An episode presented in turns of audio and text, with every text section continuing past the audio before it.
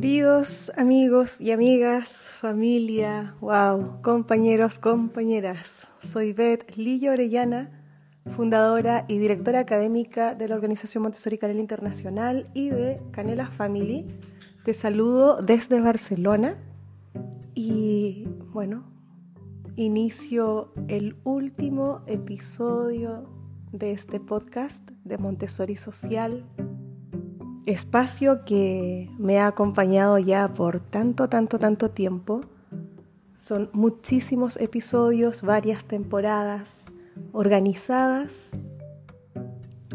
Primero en un lugar, ¿verdad?, curricular, eh, todo lo que tiene que ver con los aspectos filosóficos, científicos, la base del método planteado por María Montessori y también el paso, ¿verdad?, de este espacio a cosas mucho más concretas, porque María Montessori, una de las cosas que a mí me apasiona de ella es que logra llevar a este campo de, tan concreto a través de materiales y propuestas todas las ideas que ella fue recogiendo gracias a la observación directa que hizo por años de años de años en diferentes países, en diferentes comunidades. Y entonces este podcast también tiene muchísimo eh, material, muchísimo contenido donde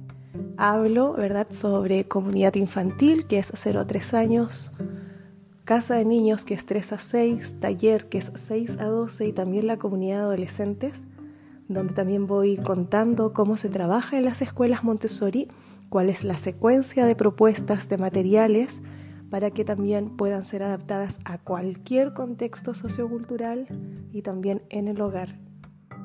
Así es que entre medio se van entrelazando capítulos de libros, capítulos inéditos, de María Montessori que no llegan todavía a tantos y tantos países, tantos territorios donde aún eh, cuesta muchísimo encontrar las obras de María Montessori.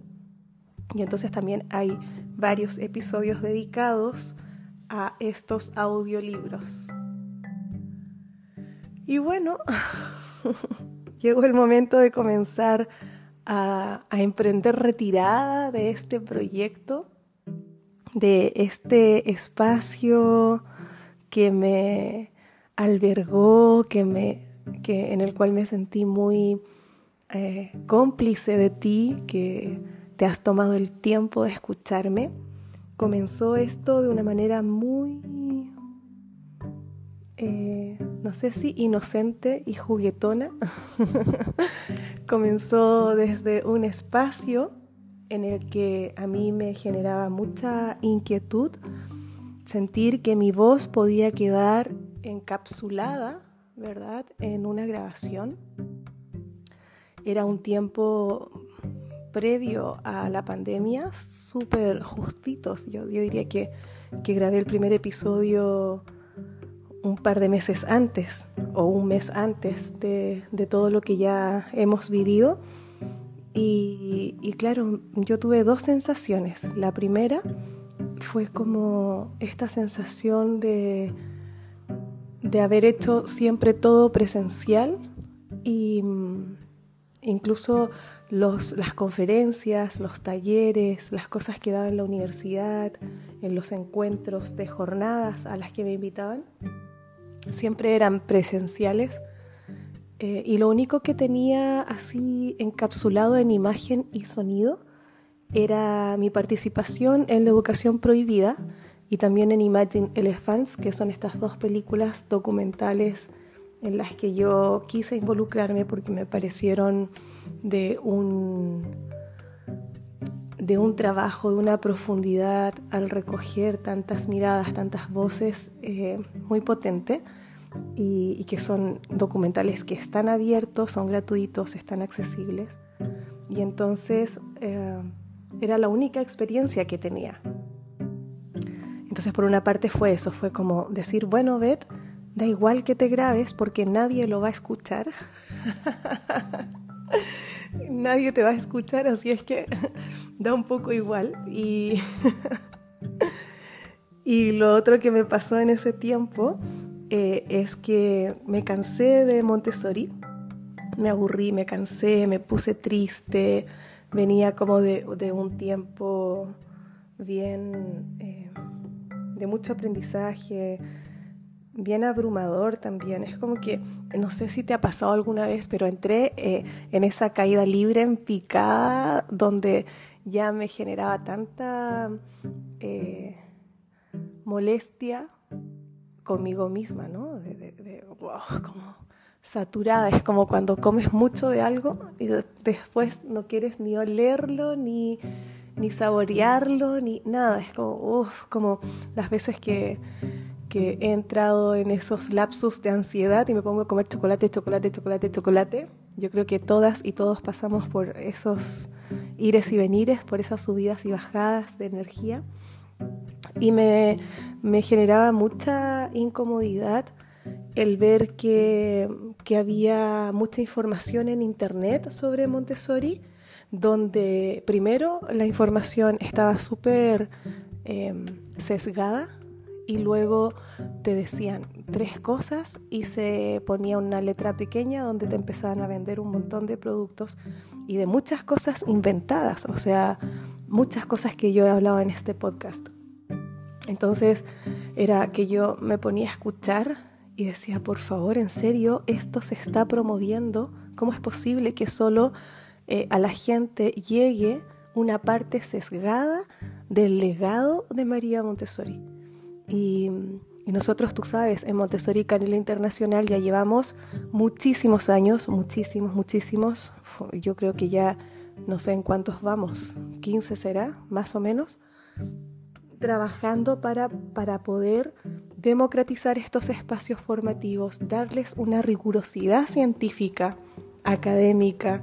En el equipo somos casi todos investigadores, investigadoras, formadores que tienen muchísimos años y que sobre todo, muchísimos años de trayectoria y que sobre todo, em, dentro de las cosas que nos mueven es poder realmente llevar Montessori a todos los sitios donde donde exista un niño, una niña, un adolescente, un adulto que quiera entrar en un camino de autoconocimiento y, muy vinculados a una mirada social. Por eso es que este podcast se llama Montessori Social. Yo sé que según en qué realidades culturales no se entiende, se suele eh, vincular lo social con lo precario, con la ayuda paternalista ¿no? que se hace, eh, con ese sesgo también de, lo que significa la caridad.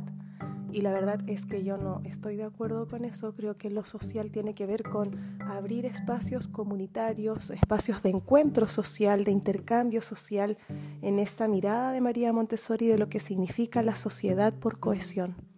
Eh, ese ejemplo que nos dan los niños y las niñas de estar al servicio del otro, sobre todo los niños pequeños que, que se ayudan mutuamente, no se prestan ayuda innecesaria, que están siempre allí para cooperar, que lo hacen con amor, con confianza, con entusiasmo, con esa tranquilidad que lo que están haciendo es algo que sirve, que ayuda a la comunidad y que se genera un espacio de reciprocidad. Yo creo que la reciprocidad es súper importante. Y en Canela, pues siempre, Montessori Canela, siempre hemos ido promoviendo estos espacios, entonces tenemos programas de formación internacional súper reconocidos eh, en todos los ámbitos académicos, universitarios, de escuelas, programas que están basados, todo, todo, todo, todo está basado en Montessori, en desarrollo humano y en neurociencia, programas de guías Montessori de todas las especialidades, programas de co-guías y programas de asistente y además tenemos cursos breves, ¿verdad? Cursos cortitos para familias. Y bueno, todo esto, eh, que son programas de pago, eh, nos ayudan a crear mucho contenido gratuito, mucho contenido que no tiene que ver con lo que nos sobra, con lo que queremos eh, dar como para dejar nuestra conciencia tranquila. Y hablo en plural porque muchas personas del equipo de Canela siempre estamos colaborando con conferencias en congresos que son gratuitos, con eh, ponencias que nos piden para distintas jornadas. Estamos siempre en esa red, ¿no? Ayudando a tejer red. Y, ha sido muy eh, bonito porque gracias a todos nuestros cursos de formación nosotros también siempre tenemos una línea de trabajo gratuito, de servicio, donde abrimos nuestro espacio para que tú puedas autoeducarte entendiendo también que si hoy día no puedes pagar un programa de formación, pues sí puedes seguir en este camino de autoconocimiento y sobre todo en esta reciprocidad. Lo que nos ha pasado es que casi todos nuestros estudiantes eh, finalmente en cuanto pueden profundizan en Montessori Canela Internacional y se forman con nosotros. Entonces se ha tejido una red muy bonita yo en ese tiempo, como te cuento, estaba cansada de todo lo que estaba viendo a mi alrededor, de cómo eh, se estaba generando un comercio impresionante de Montessori y cómo también los centros de formación que existen en ese entonces se centraban solo en los materiales Montessori y a todo le ponían el nombre Montessori. Cojín Montessori, silla Montessori, mesa Montessori, todo Montessori. Y, era un sinsentido, me, me, generaba mucho movimiento interno, la verdad. Y entonces recuerdo que mm, sí, la sensación que tenía era como que se aprovechaban de la gente, ¿no? Algo así. Y sin ninguna base de rigurosidad, me puse súper crítica, me puse súper afuera de mí.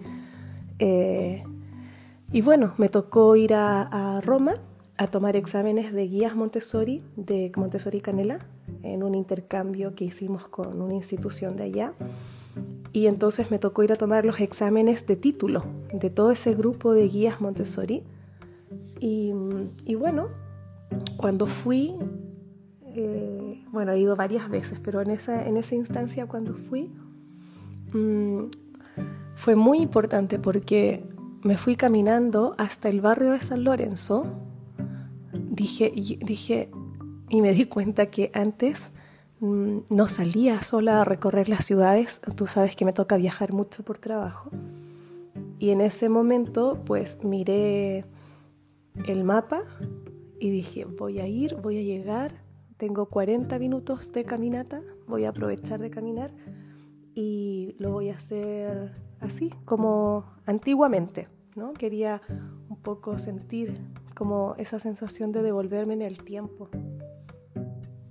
Y dije que si me perdía, que antes eso me daba mucho susto en ciudades en que no, no domino mucho el idioma, si me perdía, pues nada, tomaba un taxi y me devolvía. y partí rumbo a, a, San Lorenzo y fui recorriendo las calles, fui siguiendo las indicaciones que me había apuntado en una libretita, fui sin teléfono y fue una caminata muy bonita por cada una de esas calles. Además, Roma es hermosa, hermosa, la ciudad, wow, llena de historia. Yo me imaginaba a María Montessori llegando eh, a esos barrios. Y, y, fue muy emocionante llegar, empezar a entrar en el barrio de San Lorenzo, porque realmente era como corroborar lo que a mí me llevó a abrir este espacio de Montessori Canela Internacional hace muchos años y lo que me llevó a atreverme a superar mis miedos de hablar frente a un micrófono, a, ese, a superar ese vértigo que me daba eh, el que otras personas como tú me escucharan en diferentes latitudes del planeta eh, me ayudó mucho a darme cuenta que sí era necesario y que sí quería yo seguir con este legado que María Montessori dejó para todos los niños y las niñas de la humanidad a través de explicar mis experiencias, de compartir mis vivencias como madre, como profe, como formadora, sin vender nada, sin vender ningún tipo de, de verdad. Siempre digo que lo que yo digo no es verdad, simplemente es la manera en que yo he interpretado toda la obra de María Montessori, la manera en que he aplicado Montessori como madre, como maestra. Y empezar a llegar allí, ver los edificios, el barrio se mantiene, lo cuidan. Es un barrio de verdad de gente trabajadora, obrera, como mi papá, mi mamá. Y, fue emocionante empezar a escuchar allí a la gente, ver a los niños jugar en la calle, eh, ver la arquitectura, hasta que llegué a la casa del Bambini, que fue, tú sabes, fundada en el 1907.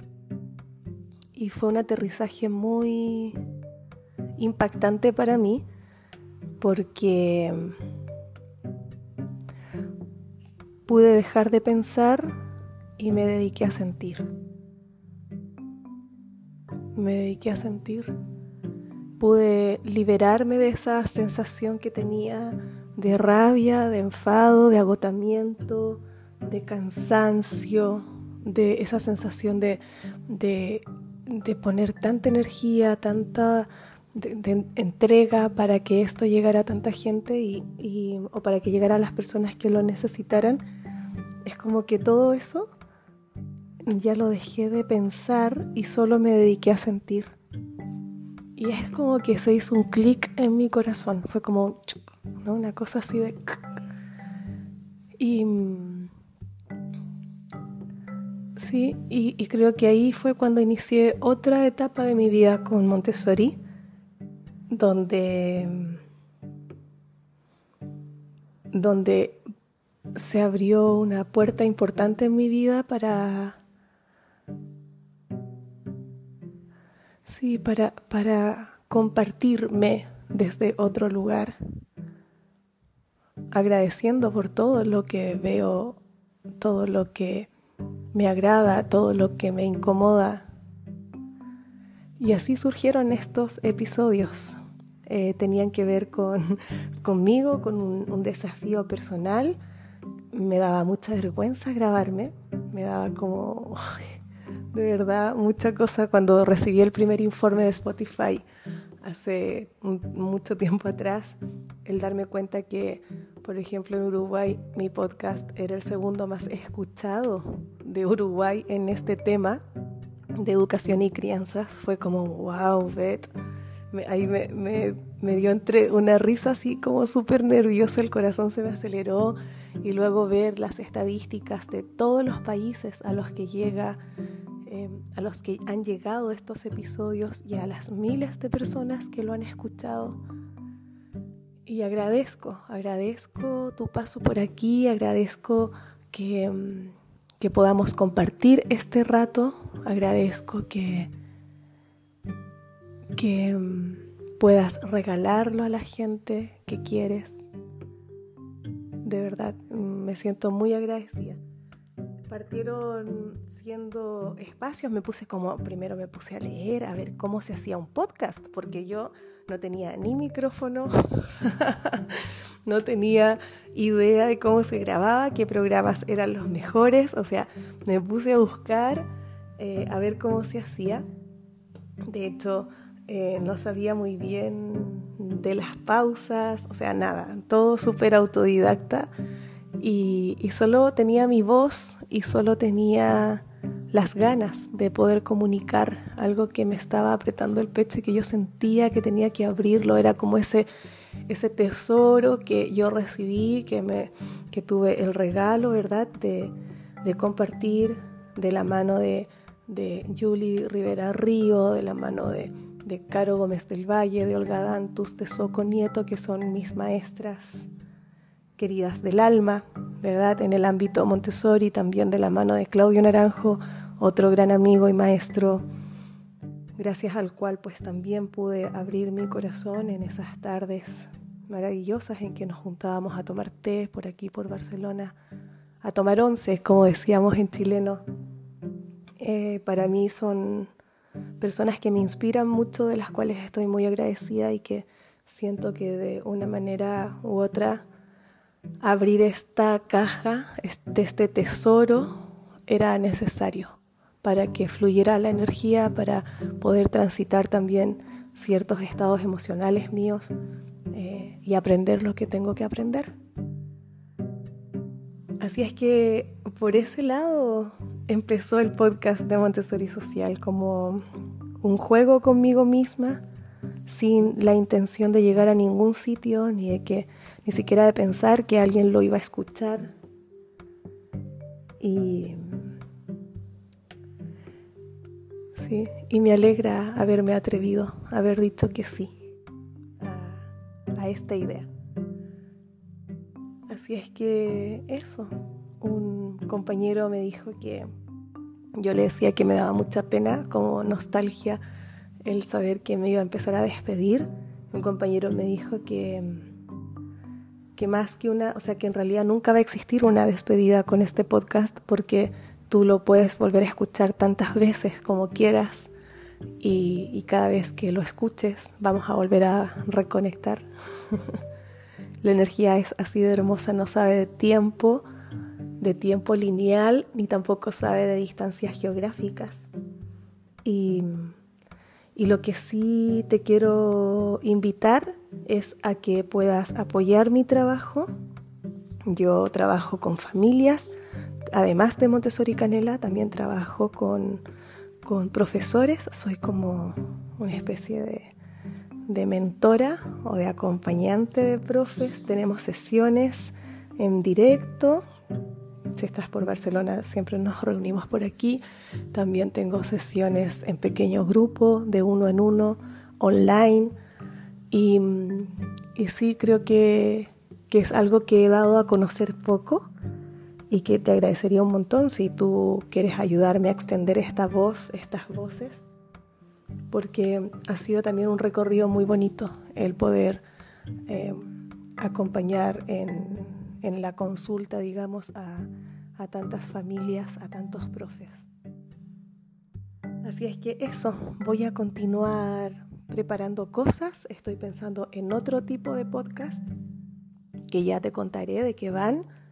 Eh, Montessori Social pues ya acaba una etapa, va a quedar siempre disponible aquí, así es que puedes volver todas las veces que quieras, puedes compartirlo, porque yo siento que si entre adultos nos vamos cuidando, eh, nos vamos cultivando, cada adulto que pueda recibir este tipo de saberes, ¿verdad? Si lo vamos replicando, mm, también puede mirar y aproximarse de una manera diferente a los niños, las niñas y los adolescentes, y eso es súper importante. Así es que tengo ganas de hacer otro tipo de podcast. Voy a, darle forma allí a un par de ideas que solo de pensarlas ya me da risa porque wow, son, son ideas muy entretenidas que me tienen súper ilusionada. Y voy a ir eh, compartiendo información, compartiendo eh, saberes, ideas y cositas eh, por un canal de Telegram que ya te anuncié en el episodio anterior que si quieres seguirlo con mucho gusto, compártelo. Me encuentras al igual que mi Instagram, es el mismo nombre, arroba bet-lillo-orellana. Así es que estamos juntando un grupo en Telegram. Tengo ganas de hacer algo más interactivo, algo más de tú a tú. Así es que por allí nos vamos a seguir comunicando. Em, te quiero mandar un abrazo decir que muchísimas gracias por haberme acompañado, por haberme cuidado. También yo sentía que, que toda la interacción que hicieron conmigo a través de mi Instagram, agradeciendo cada capítulo, cada episodio, mandándome sus mensajes, para mí fue muy, muy importante y, y por eso también lo quiero agradecer con, con mucho cariño, la verdad. Eh, creo que es importante que hagamos un trabajo juntos y juntas, un trabajo que, vaya más allá de, de, lo que a veces nos mueve como en primera instancia, ¿verdad? Porque al final estamos todos y todas hermanados y hermanadas. Quiero despedirme con un escrito de María Montessori que a mí me ha dejado muy pensativa en el último tiempo y bueno, es un escrito que ella lo publica en el año 1932 y que dice un poquito así.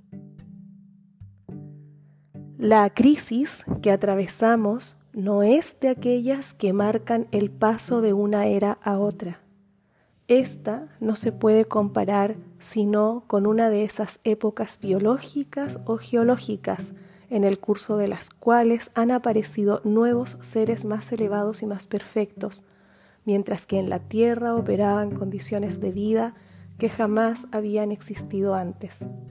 Y bien, si perdemos de vista esta situación, nos encontramos en presencia de un cataclismo universal que recuerda la profecía del año 1000 de este año que el mundo no debía sobrepasar.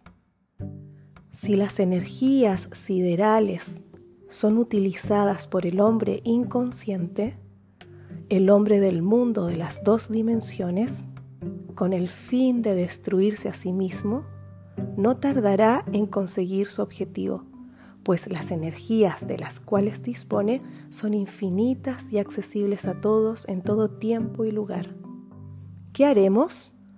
¿Quién tocará la trompeta para despertar al hombre que duerme sobre la superficie de la tierra mientras el mundo está listo para devorarlo? Hay que preparar a los hombres para el mundo nuevo que ya se construye espontáneamente como un fenómeno de la evolución y hacerlos conscientes de la nueva vida que se prepara con el fin de que colaboren con ella. Al mismo tiempo habrá que recoger todos los elementos de este nuevo mundo y organizarlo en una ciencia de la paz. ¿No deberían la sociedad de las naciones y las sociedades pro paz colaborar con esta nueva orientación de la humanidad? Hay que preparar a los hombres para el mundo nuevo que ya se construye espontáneamente. Muchísimas gracias. Les mando un abrazo lleno de amor desde Barcelona. Agradecida también de que sigan apoyando mi trabajo, no solo mi trabajo gratuito, sino que también mi trabajo de pago, que al final el dinero es una energía que fluye, es una energía que va y viene. Y, y bueno, y es parte también de, dignificar, ¿verdad?, nuestra labor. Siempre hablo de la importancia de la dignidad del trabajo y de profesionalizar nuestros espacios educativos, nuestra labor como formadores, como creadores de contenidos, como profes, porque creo que es súper importante empezar a hablar también de estos temas que son tan tabú, ¿no? Como lo es eh, todo lo que tiene que ver con nuestra energía sexual vital, con todo lo que tiene que ver con esta independencia económica de la que nos habla María Montessori, de esta organización financiera y de tantas cosas que son parte del adulto preparado. El adulto preparado no es solo eh, hablar bajito y mantener la clase ordenada. El adulto preparado tiene que ver con un viaje hacia el interior, tiene que ver con volver a enamorarnos de nosotros mismos, de nosotras mismas. Tiene que ver con abrazarnos con ternura frente a, todo aquello que, sentimos que nos aleja de, de, nuestra, de nuestro hogar, que es nuestra propia vida.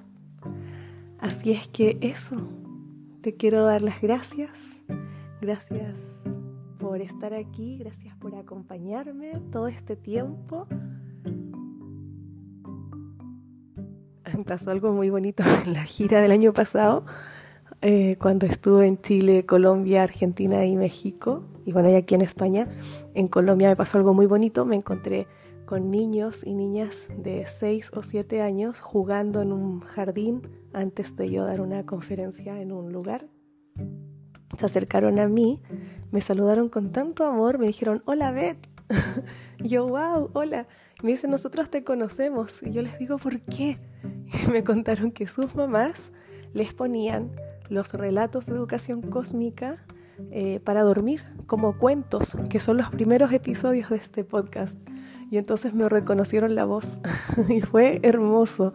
Y también fue muy hermoso encontrarme con personas que escuchan este podcast, a lo mejor encontrarme contigo, que estás del otro lado, y poder darnos ese abrazo y, y hacer ese contacto visual que, que bueno, que gracias a la voz nos hace sentir que estamos en un constante abrazo Yo me siento como que estuviera sentada al lado tuyo en el sillón, en la hamaca, en el jardín, en la orilla de tu cama, mientras intercambiamos estas ideas, estos saberes, estas experiencias. Soy Beth Lillo Orellana, una de las fundadoras y directora académica de Montessori Canela y también de Canela Family. Te mando un abrazo grande, comienzo a despedirme agradecida de Dios también porque pude dar el paso de tomar este micrófono y contarte todo lo que te he contado en este podcast lleno de amor, lleno de conocimientos, lleno de rigurosidad académica, lleno de experiencias, lleno de vida. Montessori Social, siempre contigo.